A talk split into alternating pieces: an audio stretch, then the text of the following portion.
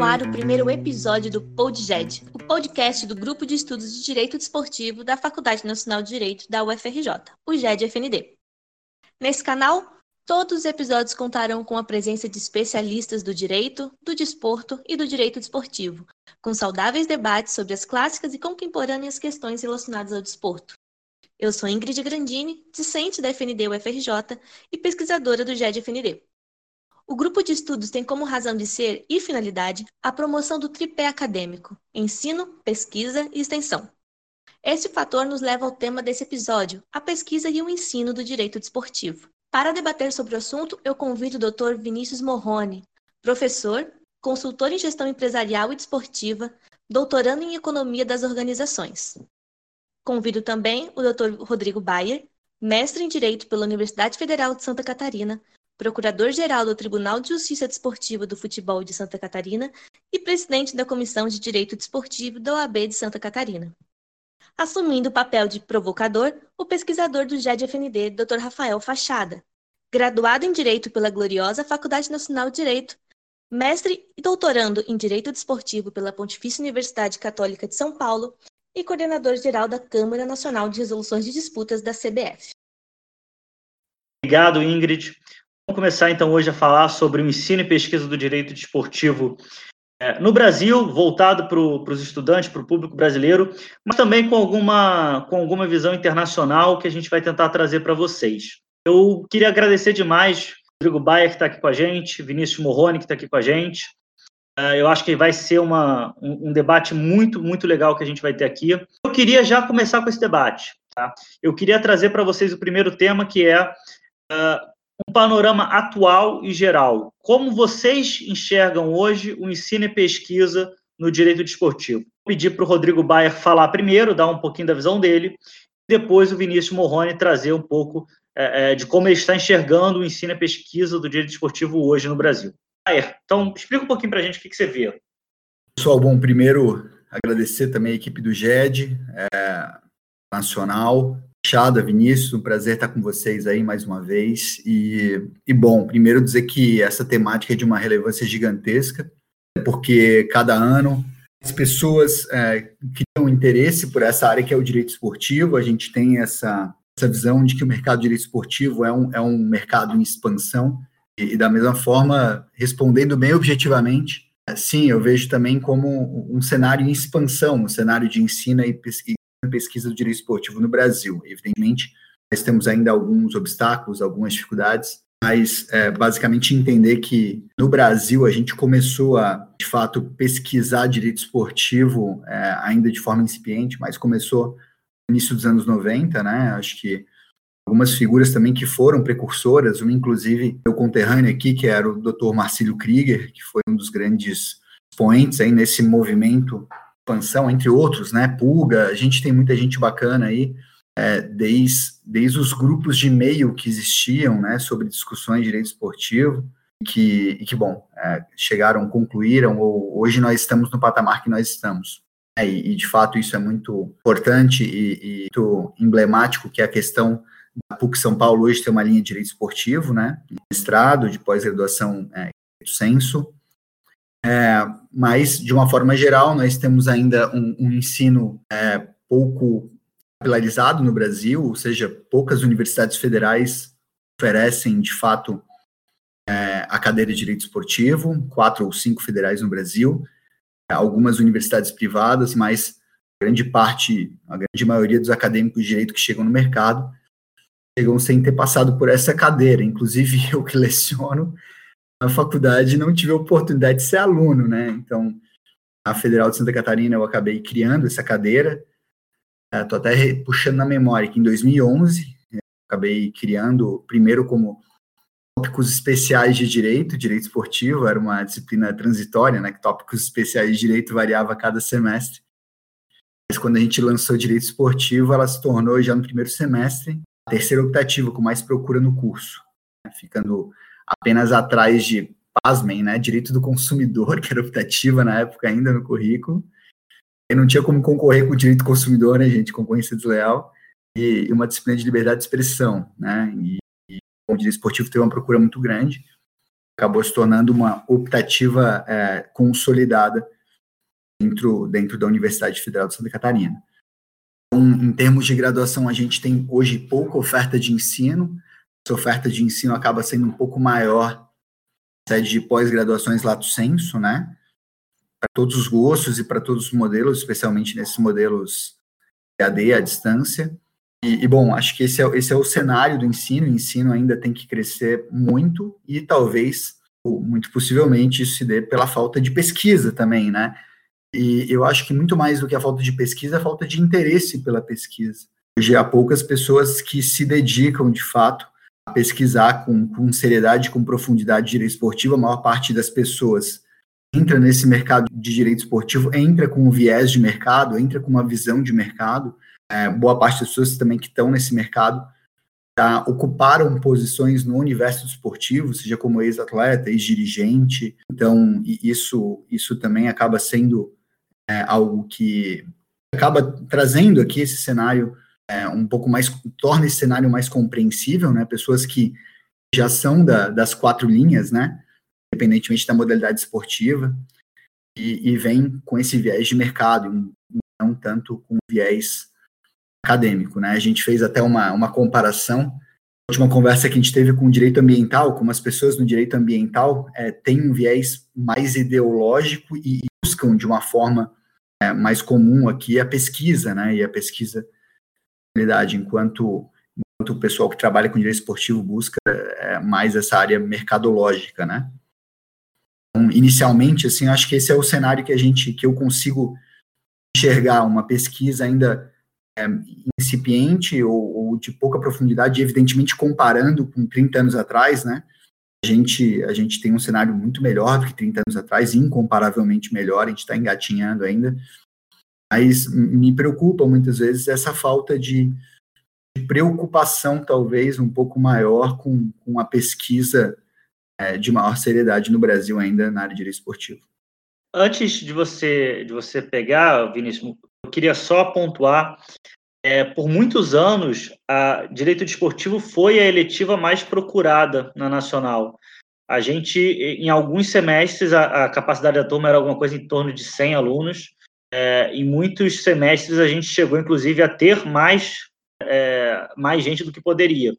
Houve uma reformulação grande na, na grade da Nacional, houve uma, um oferecimento é, bem maior de letivas, né, em relação à época que eu estudei lá. Então, hoje isso ficou mais uh, dividido, ficou melhor dividido. Mas a gente viu essa questão que você levantou também, Bayer, Vinícius, é, vamos lá para o seu entendimento atual? Eu acho que o Bayer resumiu bem o, cenário atual. A gente tem uma disciplina que nasceu basicamente 50 anos, ela hibernou por 30, 35 anos, e ela vem acordando muito lentamente. Então, ela vem se estruturando pouco a pouco, e com uma resistência enorme porque ainda que academicamente ela tenha nascido 60 anos, é, como ela hibernou, o mercado se desenvolveu, pessoas estruturaram posição dentro do mercado, e hoje essas pessoas elas tentam defender a sua posição combatendo evoluções técnicas, evoluções teóricas, a manter uma posição de mercado. Isso é uma coisa que vem dificultando desenvolvimento do direito desportivo enquanto disciplina. E é algo que não se observa, por exemplo, no que já foi citado, o direito ambiental. Em geral, é, como o direito ambiental ele é um mercado mais difuso que o direito desportivo, que acaba sendo um mercado mais concentrado, é, esses players que hoje ocupam espaço no, no mercado de direito ambiental, eles não têm força para barrar o desenvolvimento teórico é, o desenvolvimento acadêmico do direito ambiental enquanto disciplina.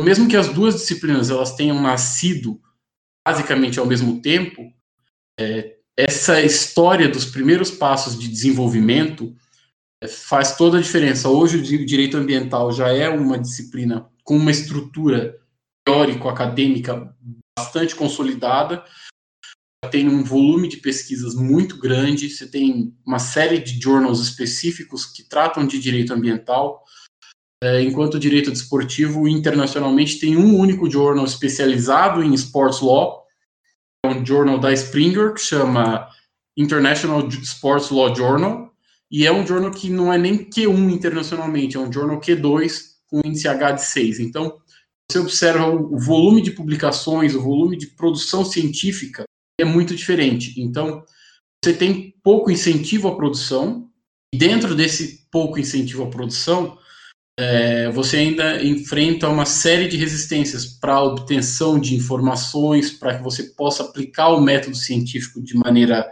é, razoável. É, então, isso dificulta muito a pesquisa. E uma coisa que eu sempre digo é que sem pesquisa, você não consegue é, implementar um estudo adequado, que acaba virando uma replicação de uma técnica que já existe, e não é que a gente considera em nível ensino superior ensino efetivo. É, o que a gente tem hoje para direito desportivo está mais próximo do que os cursos técnicos oferecem, efetivamente um ensino é, universitário, um ensino superior, um ensino acadêmico. Então, eu acho que esse é, é o grande problema do, do, direito desportivo. A gente precisa de mais gente com perfil acadêmico para poder envolver a disciplina de maneira estruturada e sustentável. Então, acho que esse é o primeiro grande ponto que eu queria tocar aqui nessa nossa conversa. É, talvez aí já puxando um gancho para um, um, segundo momento, não sei se a gente vai discutir isso ou não. A gente está falando de direito desportivo, eu vou puxar uma analogia com esporte. A gente observa em, modalidades com pouca mão de obra disponível, a gente observa que muitas vezes o ideal em termos de gestão é você concentrar essa mão de obra disponível para ter uma liga de alta qualidade que possa incentivar é, as pessoas a assistir desenvolver o interesse e futuramente gerar o interesse em novos atletas. Que essas pessoas tenham interesse em praticar e virem novos atletas para aumentar a quantidade de mão de obra ou de pessoas que queiram trabalhar com isso. Isso funciona com futebol americano, isso funciona com basquete, modalidades que têm pouca mão de obra disponível. Na pesquisa do direito desportivo, eu vejo que isso também é uma realidade. A gente tem poucas pessoas que estudam direito desportivo. Se essas poucas pessoas não se juntarem, o nível do debate desportivo não vai subir. Enquanto o nível não subir, a gente vai continuar nessas discussões rasas. Então, eu acho que esse tipo de iniciativa do GED de criar o podcast e de alguns pesquisadores se reunirem, produzirem conteúdo em conjunto, publicar em bons journals, é algo que vai fortalecer muito o ensino e a pesquisa no direito esportivo.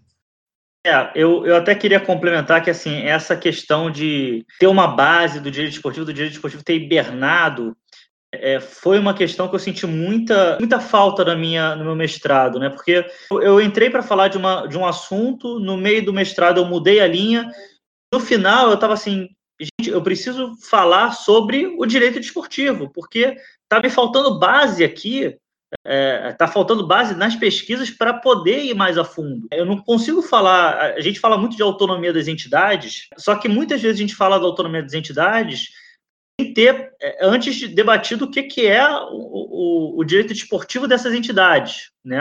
É, qual o direito que essas entidades produzem, é, o que, que significa essa autonomia em, em segundo momento, enfim, e até por isso eu, eu direcionei no final da minha pesquisa é, ela para um lado de o direito desportivo enquanto uma disciplina autônoma. E, enfim, sendo ou não sendo, é, é que a gente sempre pode discutir, mas é um debate que eu acho que é primordial. A gente precisa construir ali alicerces, precisa construir colunas na teoria geral do direito desportivo definir em algumas situações para poder avançar. É, eu queria trazer um, um debate agora. O, o, direito desportivo ele se desenvolve nas universidades de uma forma completamente diferente uh, das outras disciplinas. Vou dar um exemplo aqui. Se você pega o desenvolvimento de um, de um estudo de arbitragem nas universidades, o que, que você tem? Você tem um professor que conhece aquele tema, que conhece aquela a parte teórica, monta um grupo de estudos, monta ali um, chama os alunos, oferece disciplinas, enfim, e aí você vai fomentando nos alunos aquele estudo, seja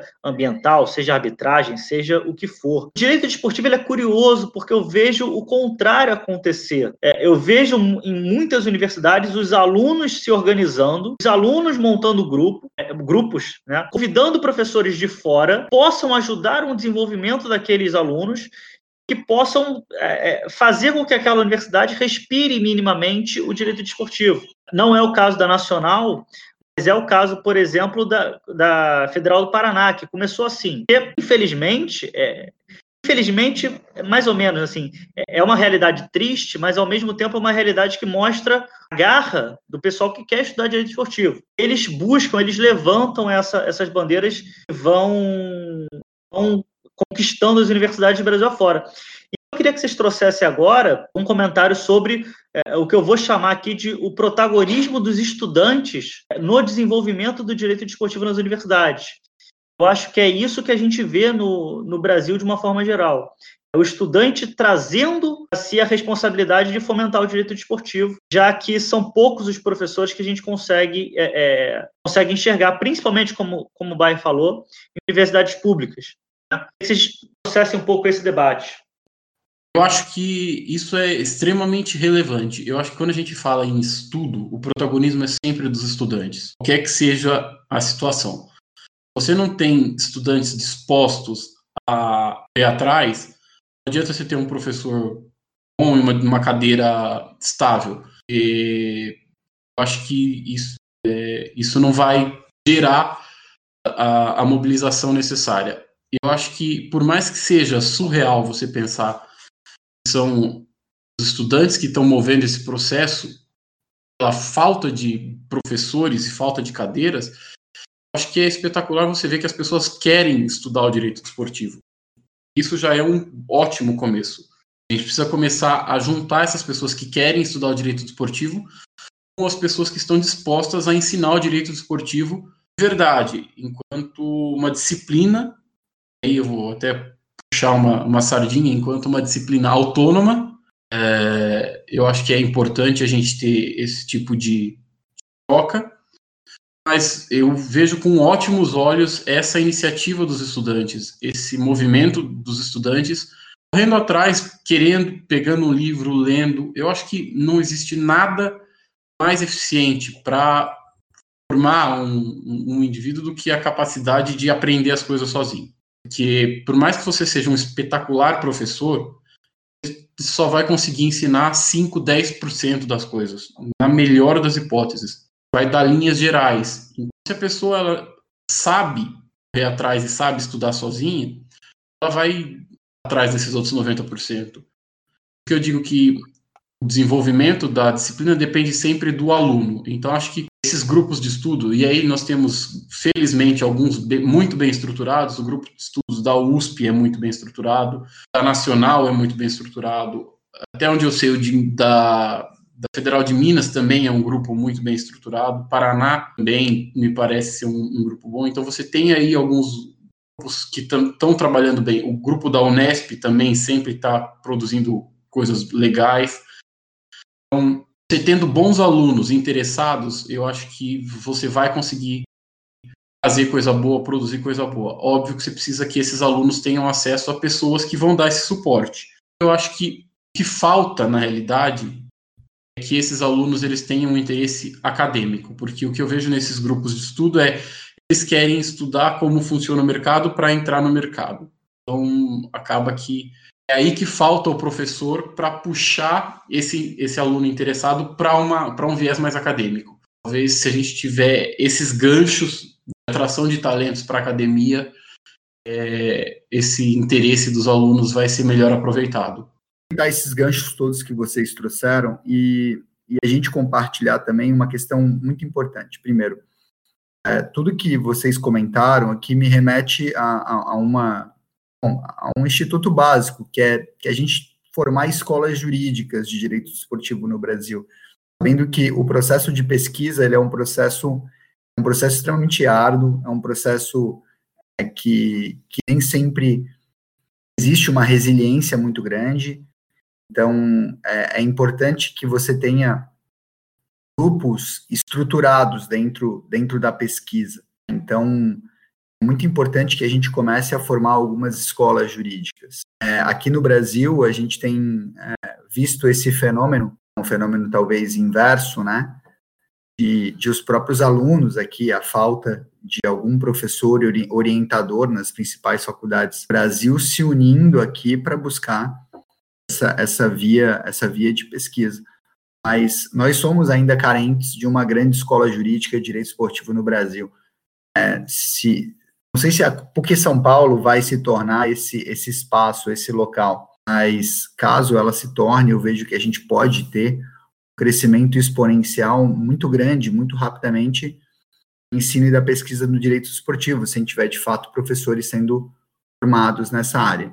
É, então, que um detalhe importante, né, e até falando um pouquinho da experiência do Fachada, é, me parece que o professor Ângelo Vargas teve um êxito muito grande nesse tipo de processo, né, porque dentro dessas escolas jurídicas, e eu não preciso citar é, poucas aqui, porque a, a, a, humanidade aqui e a história estão repletas de, de exemplos, mas trabalham dentro de uma lógica de discipulado, né? Ou seja, você ter algum, algum professor que inspire pessoas a seguirem esse caminho, e, e aí a gente vai multiplicando esse, esse vocacionamento jurídico na área, na área da pesquisa. Nacional aqui, o Ângelo teve esse papel fantástico, fachada, esses frutos serão aqui bastante, bastante consistentes, já são hoje, é, hoje em dia.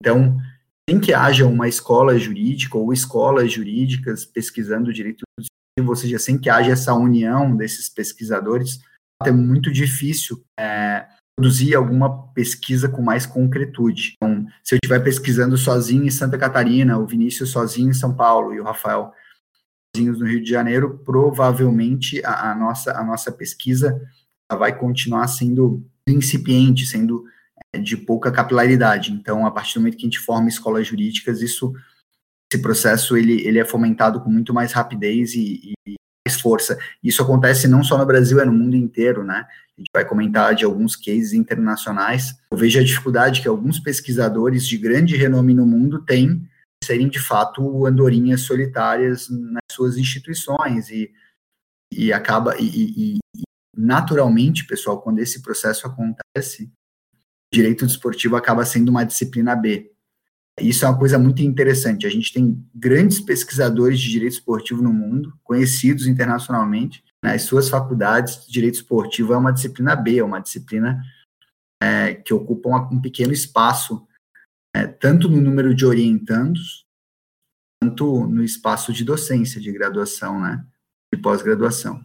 Então, a partir do momento que não houver aqui uma, uma formação de uma escola mais forte, vai continuar é, comendo as beiradas aqui outras áreas do direito. É, e eu queria adicionar, né, Bay? A gente tem um, é, essa questão da, das andorinhas, enfim, às vezes falar sozinho, não tem como ser diferente. Para você crescer, você precisa ter um debate. Você precisa discutir ideias, você precisa discutir algumas questões. E, e não raras vezes no direito desportivo a gente às vezes a gente fala sozinho, porque falta ali do outro lado alguém que chegue e fale é, com, com, dados, com, com questões. Olha, você está errado. Isso é ótimo. Né? O Vinícius adora fazer isso. O Vinícius adora ler um texto e falar: você está errado. É, isso é ótimo para o crescimento do, da pesquisa, do, do estudo, enfim, porque você cria ali um confronto, você cria um debate de ideias. Né? Isso talvez falte um pouquinho ainda assim. É, eu queria também só comentar: eu, eu consigo ver o início dessas escolas, tá? muito, muito, muito incipiente, assim, é, é, é algo que está muito longe de estar consolidado. Mas eu vejo, por exemplo, a, na Nacional, criando um, uma, um conteúdo sempre voltado para um lado multidisciplinar, fazendo sempre uma ligação ali com uma, uma questão próxima à educação física, até pela influência do Ângelo, né? É, então, eu acho que já vai se criando ali uma, uma característica própria. A gente consegue ver muito também por alto algumas outras seguindo padrões é, próprios, mas tentando desenhar alguma coisa. É, claro que não está nem perto da gente estar tá com algo é, é, bem consolidado, algo bem definido. A gente já vai encaminhando aqui para o final, pessoal. E aí eu queria trazer dois pontos para vocês. Um a gente consegue passar rápido e o último vai ser mais propositivo. Uh, na minha visão, a gente tem um problema sério no direito desportivo no Brasil, nem se é só no direito desportivo no Brasil, é a falta de diálogo internacional. A gente desenvolve pouco as pontes com o mundo. Ainda mais se a gente pensar que o direito desportivo, ele, a natureza dele é global. Mesmo um direito desportivo sendo global, a gente tem dificuldade de conversar o que está sendo feito na França, o que está sendo feito na Inglaterra, o que está sendo feito na Espanha. A gente consegue ver alguns outros países, sobretudo os latino-americanos, e aí tem uma facilidade com a língua, muito mais conectados. O Brasil, às vezes, um pouco mais isolado. Queria que vocês trouxessem um pouco a visão é, de como vocês veem essa questão. Então, é, Fachada, o, a gente, a gente hoje ainda tem uma dificuldade muito grande em ter um diálogo com o mundo em direito esportivo, primeiro porque a gente não lê o que o mundo escreve. Esse, esse é um primeiro problema bastante grande. Conversar aí com as pessoas que atuam no direito desportivo, a exceção de estar tá lendo letra, né? Letra crua de regulamento de transferências FIFA e carta olímpica, poucos leram obras estrangeiras ou, ou, ainda artigos estrangeiros de maior densidade. Então a gente a gente tem pouco conhecimento desses marcos teóricos, né? É, a uma porque primeiro, né? E aí como a gente vai vendo como as coisas são cíclicas, a gente não tem ainda nenhum professor ou pesquisador que se dedica a traduzir essas obras para o português, né? O, estava comentando, né, do, do, início do direito desportivo. É, a, obra de direito esportivo mais antiga que eu conheço é do Jean Lup, é, Le Sport é, Le Droit, que é de 1930. Eu, eu pagaria peso em ouro aí para ter essa obra, mas é dificílima de ter acesso, né? Então, em pouquíssimas bibliotecas francesas você consegue encontrar esse exemplar.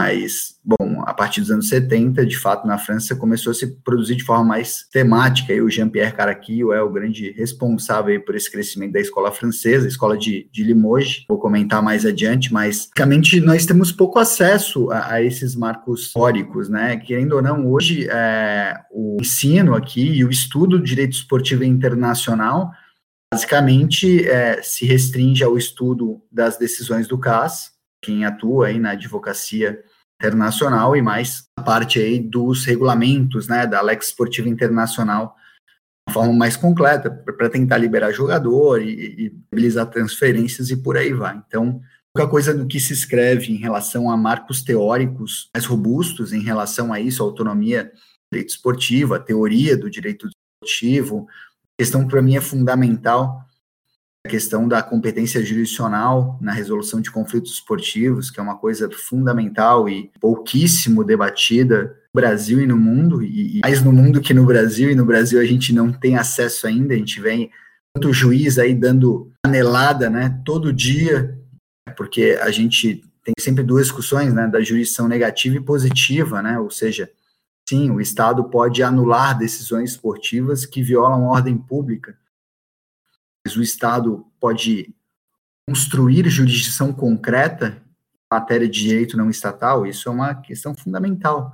Ou seja, uma coisa é o juiz a 40 vara do Rio de Janeiro anulando uma decisão do STJD, outra coisa, esse mesmo juiz decretando o Fluminense campeão carioca ou dizendo que Gabigol vai ficar cinco jogos sem atuar. Vocês estão entendendo aqui? Essa discussão de teoria da jurisdição aplicada ao desporto. Bom, a gente tem muita coisa ainda que a gente acaba discutindo de forma, muito, muito, muito incipiente, mas eu vejo que falta nos conhecimento do que acontece fora do Brasil, falta esse intercâmbio é, de conhecimento com essas poucas instituições, essa é a grande verdade, e estudam direito esportivo mundo afora, né? Então, a gente pode apontar aí é, alguns professores né, nos Estados Unidos, alguns professores na Marquette University.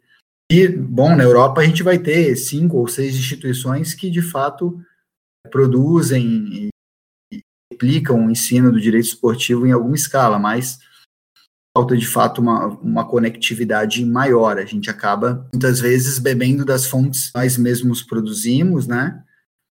Muito mais reprodução e de uma forma quase jornalística de, de, normas e texto legal do que de fato construção de teses e teorias aí.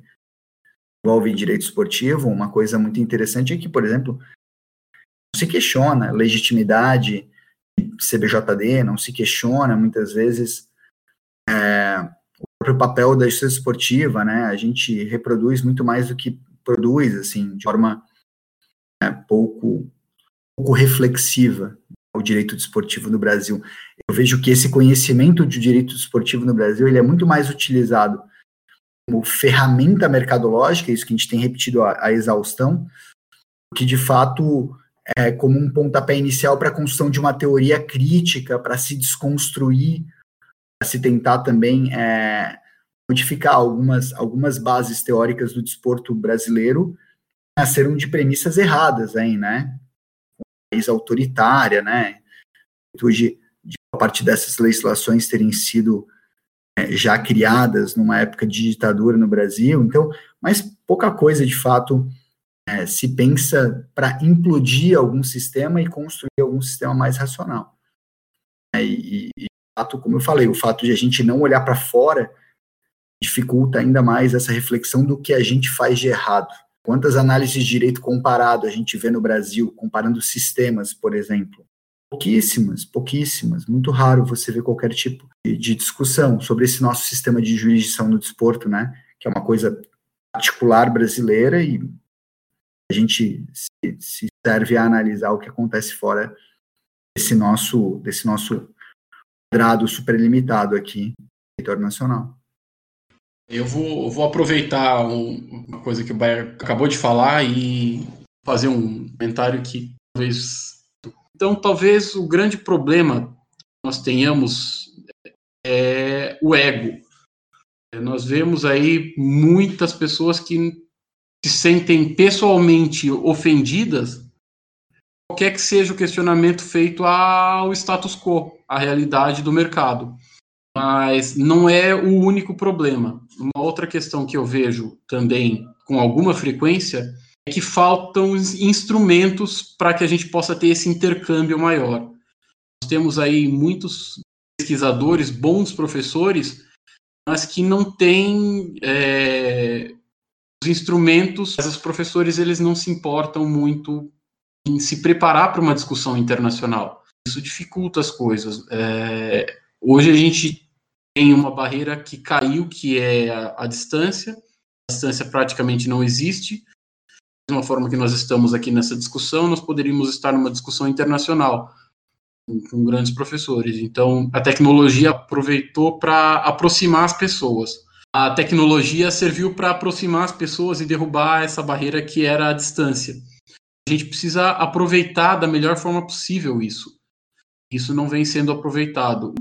Acho que essas questões é, da falta de instrumental e do ego, da, da impossibilidade ou da repulsa ao questionamento, são coisas que dificultam essa internacionalização, porque invariavelmente, quando você for discutir direito desportivo com alguém de uma escola estrangeira, vai gerar questionamento, porque mesmo a realidade prática fora do Brasil é completamente diferente. Então, se você não está disposto ser questionado e a rever os seus próprios é, paradigmas, você não vai conseguir participar de uma discussão internacional. E isso é uma coisa que eu vejo em muitos pesquisadores brasileiros. Tem mudado, tem alguns aí que já estão vindo de escolas internacionais, então eles já têm essa visão mais estruturada do questionamento como ferramenta de evolução. Visão, essas são as, as grandes necessidades que a gente precisa enfrentar para que a gente possa efetivamente ter um, um intercâmbio maior. É, amigos, eu queria agora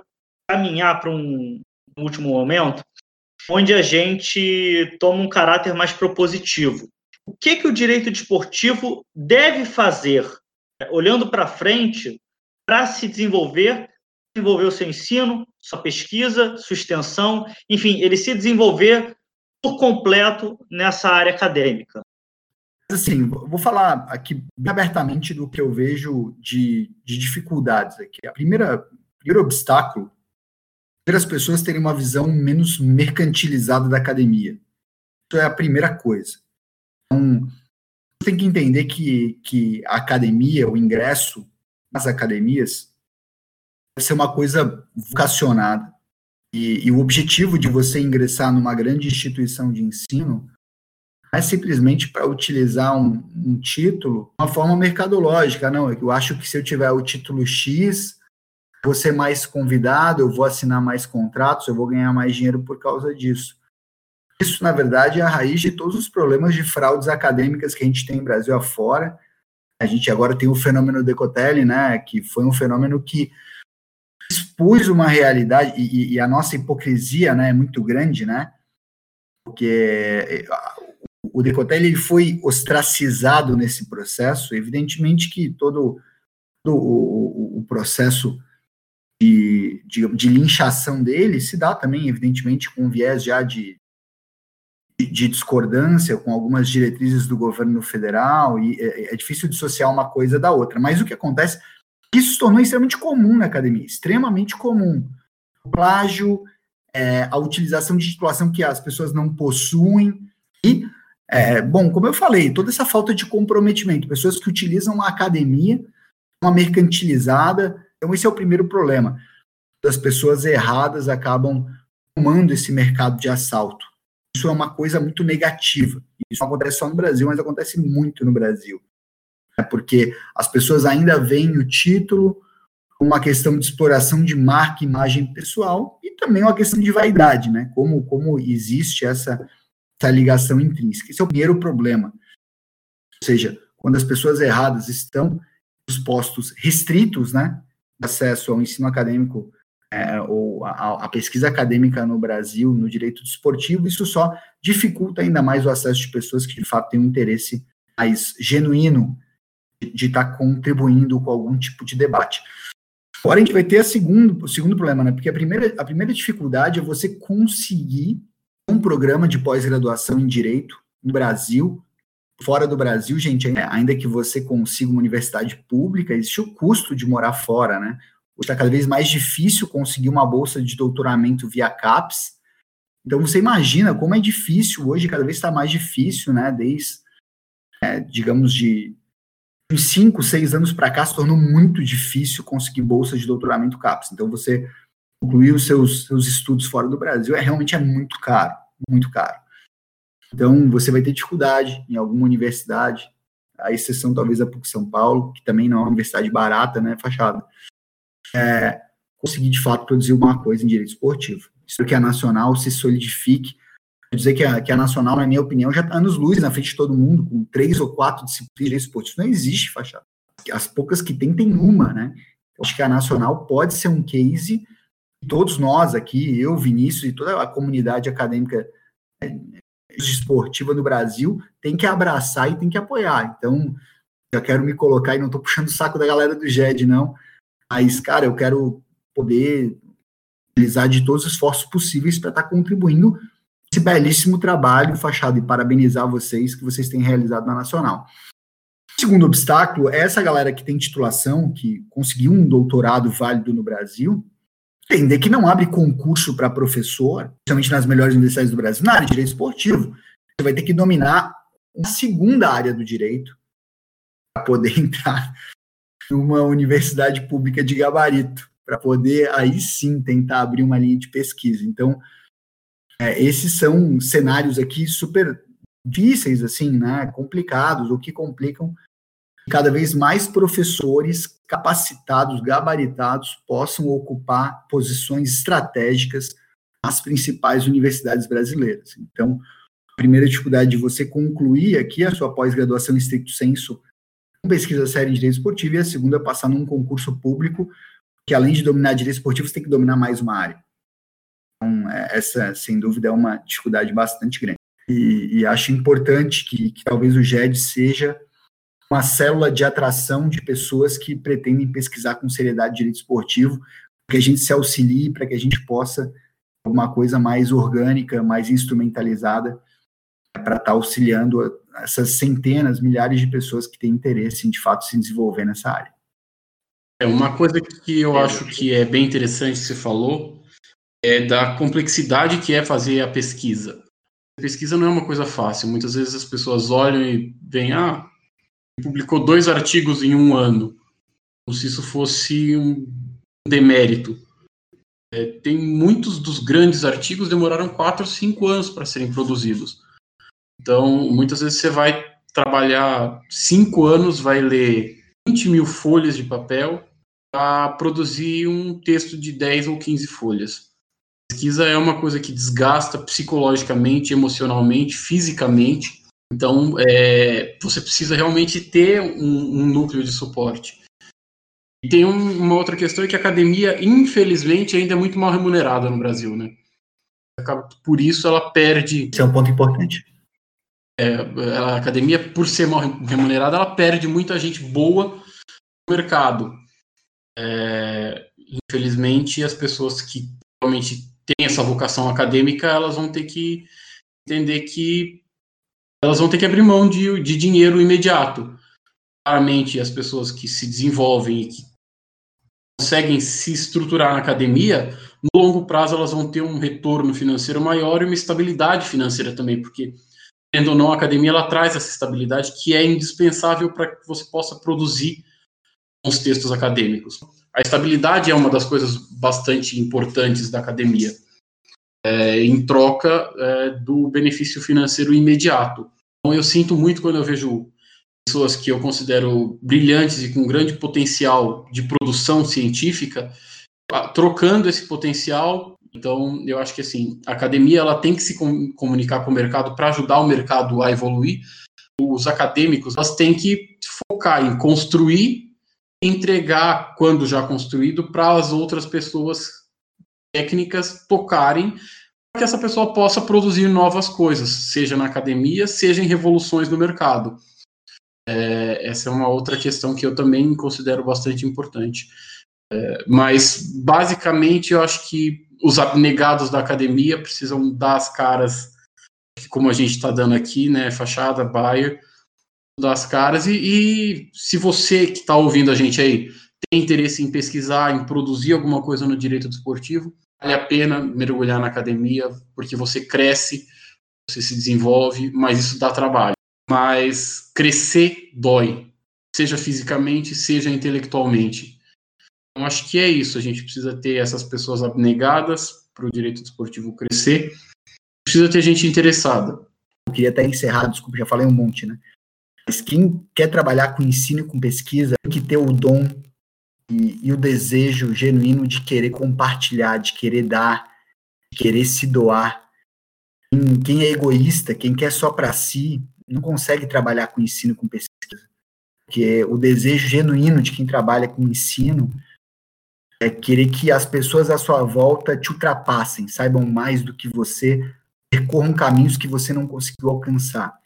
Se você tem desejo por essa área, esse é o primeiro desejo genuíno que você tem que ter dentro de você, o desejo de compartilhar aquilo que você tem com outros, ter alegria em ver as pessoas à tua volta crescerem saber que você está construindo um legado, algo que vai muito além de você. Eu queria só comentar duas coisas rápidas e aí devolver para a Ingrid. É, primeiro, a, a, sua frase, Vini, sobre as dores do crescimento é muito emblemática. Tá? Eu queria que, eu acho que pessoal que está ouvindo guarde essa frase porque vai ser muito importante, até fora da carreira acadêmica, mas, é, enfim, de uma forma geral, ela é muito forte. É, e segundo, a, o ponto que o Bayern tocou de querer fazer o outro maior, querer fazer o outro melhor, né? Eu sempre falo com, o pessoal do grupo, a, a, a, minha maior satisfação é quando eu vejo os meninos e meninas do, do, do grupo terminando a graduação anos-luz à, à, frente do que, do que eu estava, né? é, já em, em escritórios consolidados, já em outros lugares, e eu fico muito feliz com isso a minha meta é sempre que quem está vindo depois é, se torne melhor do que eu, né? E eu acho que é isso que a gente precisa buscar. Né? Então, eu acho que isso é muito legal, isso é muito importante da gente ver. Então, é, Rodrigo, Vinícius, eu queria agradecer demais a participação de vocês. Então, agradecer muito aos dois. Saibam que a Nacional vai estar sempre de portas abertas para vocês. É, saibam que o, o, a Nacional ela sempre vai estar de portas abertas para qualquer um que queira estudar, que queira se dedicar ao direito desportivo. Eu acho que isso é o, é o recado final para a gente encerrar por hoje. Tá? É, vou devolver para a Ingrid. para que a gente possa é, despedir, marcar aí os próximos, próximos programas. Esse foi o primeiro episódio do Podjet. Espero que tenha sido proveitoso para todos os ouvintes e agradeço a participação dos doutores que engrandeceram esse espaço. Aproveito para convidá-los a acompanhar as nossas redes sociais, Instagram, Twitter, Facebook e LinkedIn com arroba GEDFND e desfrutem de todos os nossos conteúdos. Espero reencontrá-los em breve e até a próxima!